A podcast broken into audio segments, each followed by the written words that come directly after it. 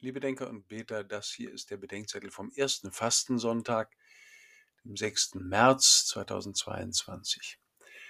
Verführte Führer, Lukas 4, 1 bis 13. Eine gespenstische Szene kurz vor dem russischen Einmarsch in die Ukraine war eine öffentliche Sitzung des Sicherheitsrates in Moskau.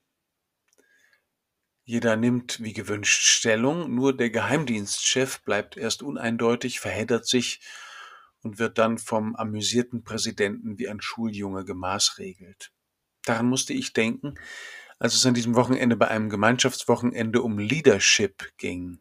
Wenn ich an Führung denke, fällt mir beides ein. Ob und von wem ich geführt werde und ob und wie ich mich selbst und andere führe. Auch im Evangelium geht es um Führung. Jesus wird vom Geist 40 Tage in der Wüste umhergeführt. Jesus geht dahin, wo das Volk Israel 40 Jahre erprobt wurde und versagt hat. Und er geht dahin, wo wir sind, in die Wüste unseres geistlichen Kampfes, unserer Anfechtungen und unserer Entscheidungen. Jesus geht an den Ort, an dem wir versucht sind, die Mächte der Welt mit Gott zu verwechseln die Gaben an die Stelle des Gebers oder die Güter an die Stelle der Güte zu setzen. Wo ich vom Brot allein und allein für das Brot lebe, da gehöre ich dem Brot oder meinem Brötchengeber. Wo es mir vor allem darum geht, Macht über Menschen zu haben, da diene ich der Macht und bete sie an.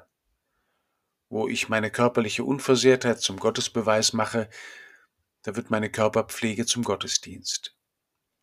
Wo wir versagen, lässt Jesus sich vom Versucher nicht verführen, weil er ganz mit Gott dem Vater will und wirkt und liebt. Und diese Bindung schenkt Freiheit. Die Führung des Heiligen Geistes bevollmächtigt auch, sich selbst und andere führen zu können.